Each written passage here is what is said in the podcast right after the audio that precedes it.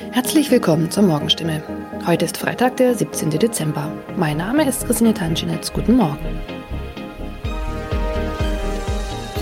Und das sind heute unsere Themen aus der Region. Kinderärzte sollen Impfstoff zurückhalten. Freifahrt in der Stadtbahn bei kaputten Automaten. Und Papagei überlebt Wohnungsbrand und wird Tage später gefunden. Weil nicht genügend Corona-Impfstoff für Kinder im Alter von 5 bis 11 Jahren vorhanden ist, fordert das Land Baden-Württemberg nach Informationen der Heilbronner Stimme dazu auf, ausreichend Impfstoff für die Zweitimpfung zurückzuhalten. Von der Bundesebene wurde uns mitgeteilt, dass auch die Lieferung des Impfstoffs für Kinder im Alter zwischen 5 und 11 Jahren voraussichtlich nicht in der erwarteten Menge lieferbar sein wird, heißt es in einem Schreiben vom Sozialministerium, das am Donnerstag landesweit an die mobilen Impfteams, die Stadt- und Landkreise sowie an die Kinderärzte per Mail verschickt worden ist. Das Schreiben liegt unserer Redaktion vor. Baden-Württemberg wurde vom Bund zuletzt zugesagt, bis zum Jahresende rund 300.000 Dosen des Kinderimpfstoffes zu erhalten. Diese Zusage kann nun offenbar nicht eingehalten werden. Sollten vom Bund anderslautende Informationen kommen, werde das Sozialministerium diese umgehend an die impfenden Akteure weitergeben und die Verteilung anpassen. Mehr dazu lesen Sie heute auf stimme.de. Seit 1. November hat der Stadtbahnbetreiber Albtal Verkehrsgesellschaft AVG die Fahrscheinautomaten in den Stadtbahnen stillgelegt. Sie sind noch da, funktionieren aber nicht. Da alle Haltestellen nun mit stationären Automaten ausgestattet werden, seien die Automaten in den Zügen nicht mehr nötig, erklärt die AVG die Gründe. Die Geräte sollen nun Zug um Zug in den 229 Stadtbahnen ausgebaut werden. Nur damit fällt auch die Alternative weg, wenn ein Automat an einer Haltestelle defekt ist. Was gilt dann? Manchmal sind Haltestellen einige Kilometer entfernt. Soll ein Kunde, der vielleicht wichtige Termine hat, so einen Umweg auf sich nehmen, wenn ein Automat an einem Haltepunkt defekt ist? Oder gilt eine Kulanzregel und er darf dennoch in die Bahn einsteigen? AVG-Sprecher Michael Kraut stellt für das Gebiet des Karlsruher Verkehrsverbunds klar, Dort dürfen Fahrgäste bei einem defekten Automaten an der Haltestelle einsteigen. Sie sollten den Defekt entweder dem Stadtbahnfahrer oder gegebenenfalls dem Prüfpersonal in der Bahn melden. In dem Fall werde kein erhöhtes Beförderungsentgelt verhängt. Man könne jederzeit prüfen, ob eine Störung an einem bestimmten Automaten vorlag. Auch im Heilbronner Hohenloher Haller Verkehrsverbund gilt diese Kulanzregel. Mehr dazu lesen Sie auf stimme.de.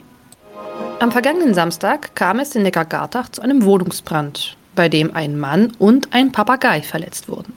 Ein zweiter Papagei blieb unverletzt. Später stellte sich heraus, dass sogar ein dritter Papagei in der Wohnung sein müsste. Wenige Tage nach einem Hausbrand in Heilbronn haben Feuerwehrleute einen überlebenden Papagei aus einer betroffenen Wohnung gerettet. Ein aus der Wohnung geretteter Papagei wurde zudem vorsorglich einer Tierklinik übergeben. Der andere Vogel blieb am Samstag unverletzt. Doch damit war das Papageienproblem noch nicht gelöst. Denn am vergangenen Dienstag habe sich der verletzte Bewohner bei der Polizei gemeldet und mitgeteilt, einer seiner insgesamt drei Papageien müsste sich eigentlich noch in der Wohnung befinden. Tatsächlich entdeckten die Einsatzkräfte nach langer Suche den Vogel. Später konnten sie das Tier wohlbehalten an den Besitzer übergeben, wie es heißt. Soweit die Nachrichten aus der Region. Übrigens, die Corona-Fallzahlen in Stadt und Landkreis Heilbronn bleiben auf hohem Niveau, sind in den letzten Tagen aber deutlich zurückgegangen. Bleibt das so, wird am Sonntag die Ausgangssperre für ungeimpfte aufgehoben. Ob das eintrifft, erfahren Sie auf jeden Fall aktuell auf stimme.de. Haben Sie Kritik, Fragen oder Anregungen zu unserem Podcast? Dann schicken Sie einfach eine E-Mail an podcast.stimme.de. Weiter geht es hier mit Nachrichten aus Deutschland und der Welt mit unseren Kollegen und Kolleginnen aus Berlin. Ich verabschiede mich für diese Woche. Wir hören uns im neuen Jahr wieder und ich wünsche Ihnen eine besinnliche Weihnachtszeit und einen guten Rutsch. Vielen Dank und einen schönen guten Morgen. Ich bin Sabrina Frangos und das sind heute unsere Themen aus Deutschland und der Welt. Kommt 3G am Arbeitsplatz? Der neue Bußgeldkatalog tritt in Kraft und der Prozess um Gift in Getränkeflaschen beginnt. Kommt man nun nur noch an den Schreibtisch, wenn man geimpft, genesen oder getestet ist? In Deutschland könnte ja bald überall am Arbeitsplatz 3G gelten. Es gibt ja einen Brief von SPD-Fraktionsvize Dirk Wiese und zwar an die SPD-Abgeordneten. Und in dem heißt es, dass diese Regelung im Rahmen der Beratung des geplanten neuen Corona-Gesetzes, also das der Ampelparteien, auf den Weg kommen solle. Johanna Theimann berichtet. Es scheint, als sind sich SPD, FDP und Grüne in puncto Corona einig. Die 3G-Regel soll besser kontrolliert werden, eben auch am Arbeitsplatz. Da die Corona-Zahlen weiter steigen, könnte es bald auch wieder kostenlose Testmöglichkeiten geben, so steht es in dem Gesetzentwurf. Was die epidemische Sonderlage angeht, verteidigt der SPD-Fraktionschef Rolf Mützenich, dass diese nicht verlängert werden solle. Bei einer Impfquote von rund 70 Prozent müsse man sich die Frage stellen, ob schwerwiegende allgemeine Grundrechtseingriffe noch akzeptabel sind, sagte er. In dem neuen Gesetzentwurf sind Maßnahmen wie Abstand und Maskenpflicht beschrieben, nicht aber pauschale Schul- und Geschäftsschließungen. Wir werfen auch noch einen Blick in ein Nachbarland. Angesichts steigender Corona-Zahlen will nämlich die dänische Regierung das öffentliche Leben wieder einschränken. Ja, man halte es für notwendig, den Corona-Pass wieder einzuführen. Das sagte jedenfalls die Ministerpräsidentin bei einer Pressekonferenz. Heute will dann die Regierung die Vorschläge dem Epidemieausschuss im Parlament unterbreiten. Sigrid Harms berichtet aus Skandinavien. Es ist gerade mal zwei Monate her, dass Dänemark als eines der ersten Länder Europas verkündete, wir haben das Coronavirus unter Kontrolle, die Pandemie ist keine Bedrohung für unsere Gesellschaft mehr. Die Dänen feierten das ausgiebig mit Küsschen, Umarmungen und Paartanz in den Diskos. Doch schon im Oktober gingen die Corona-Zahlen wieder nach oben, zuletzt so rasant, dass sich die Regierung nun Sorgen macht, dass die Krankenhäuser überlastet werden könnten. Deshalb soll der Corona-Pass wieder Pflicht werden, im Restaurant, im Schwimmbad und im Fußballstadion. Heute ist es soweit, der neue Bußgeldkatalog tritt in Kraft. Ja, das bedeutet dann, wer schneller fährt als erlaubt und dabei auch noch erwischt wird, muss doppelt so viel zahlen als bisher. Falschparken wird auch deutlich teurer. Bund und Länder hatten über die Neuregelung ja lange gestritten. Jan-Henner Reitze weiß mehr. Warum werden denn die Strafen eigentlich so sehr erhöht? Was soll das? Die Verkehrssicherheit erhöhen, das ist Hauptargument der Politik. Im Vergleich zu Nachbarländern sind die Geldstrafen etwa fürs Rasen bei uns ja eher niedrig. Politisch schwingt auch die Klimafrage mit und der Gedanke, Autos im Verkehr weniger zu bevorzugen. Ursprünglich sollten die Regeln ja so geändert werden, dass der Führerschein schneller weg ist. Wegen eines Formfehlers musste diese Variante aber zurückgenommen werden. Es gab neue endlose politische Diskussionen. Kompromissergebnis ist eben, dass die Geldstrafen erhöht werden bei Punkten oder Fahrverboten sich aber kaum was ändert. Wo wird's denn nun genau teurer und um wie viel eigentlich? Wer auf der Landstraße mit 90 geblitzt wird, wo nur 70 erlaubt sind, muss jetzt 60 statt bisher 30 Euro zahlen. Nach diesem Prinzip verdoppeln sich alle Bußgelder für zu schnelles Fahren. Beim Parken in zweiter Reihe ist die Erhöhung noch deutlicher, 55 statt bisher 20 Euro. Noch teurer wird's, wenn der Falschparker als Gefahr für andere Verkehrsteilnehmer gewertet wird. Auch ein Punkt in Flensburg ist dann möglich. Wer einfach durch eine Rettungsgasse durchfährt, dem drohen jetzt bis zu 320 Euro Bußgeld und ein Monat Fahrverbot. Und wie werden die neuen Strafen bewertet? Verschärfte Strafen bringen nichts, wenn nicht auch mehr kontrolliert wird. Das sagen zum Beispiel Verkehrswacht oder auch ADAC. Der kritisiert auch, dass die Verschärfungen zu pauschal seien, also nicht nur das besonders teuer wird, was auch wirklich gefährlich ist. Der ADFC als Lobby der Fahrradfahrer bemängelt, dass Autofahrer immer noch zu gut wegkämen und eine Chance verpasst worden sei, Fahrrad oder andere Alternativen wie öffentlichen Nahverkehr zu stärken.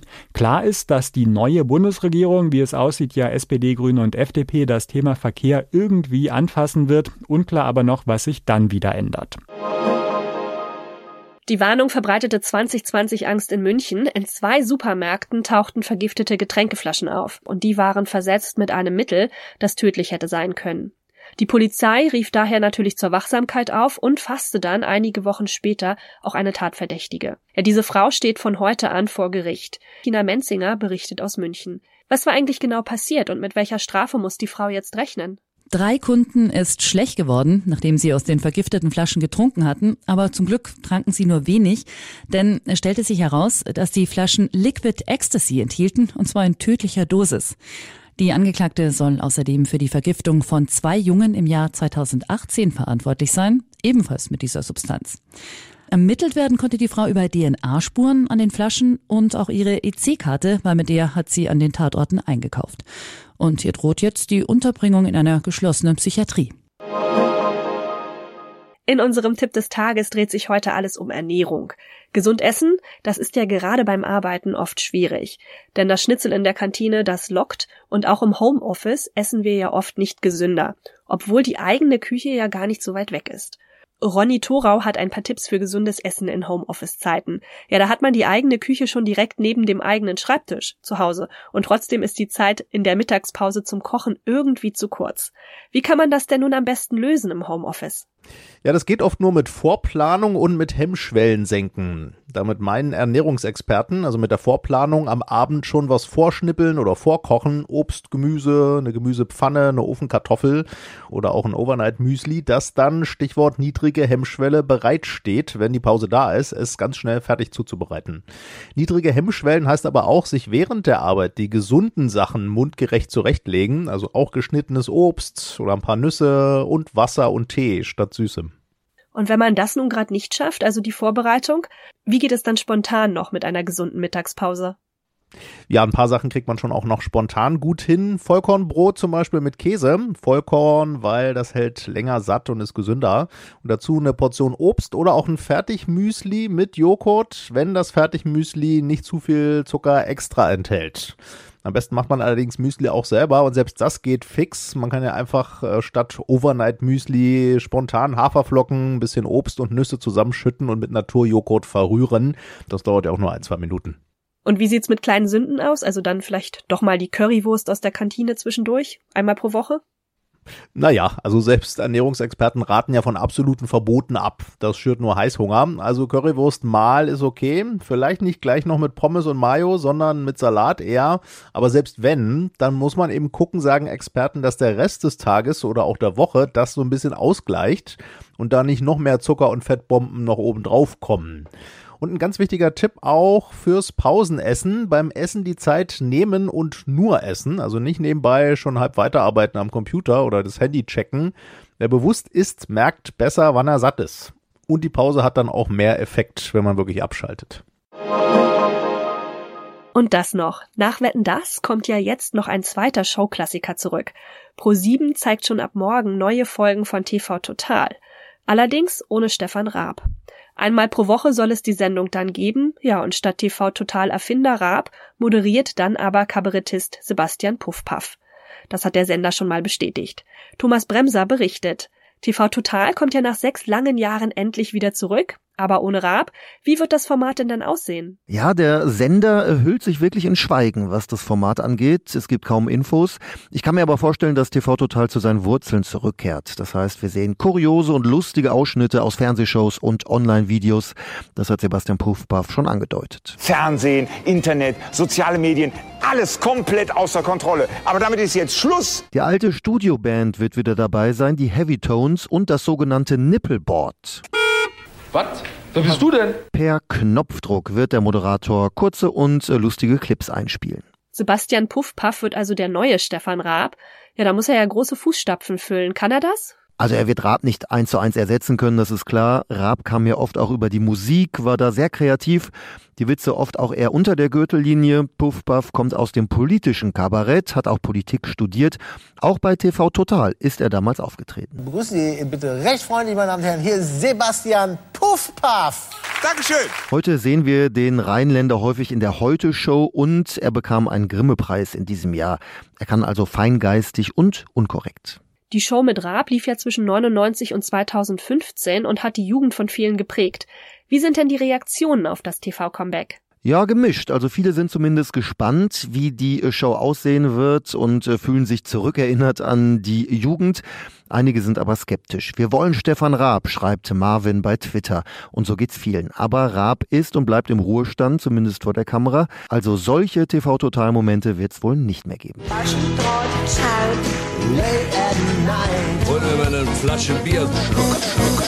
Ja, wer da in Erinnerung schwelgt, auf YouTube gibt's viele von diesen alten Clips von TV Total. Das war's von mir. Ich bin Sabrina Frangos und wünsche Ihnen noch einen schönen Tag. Bis morgen.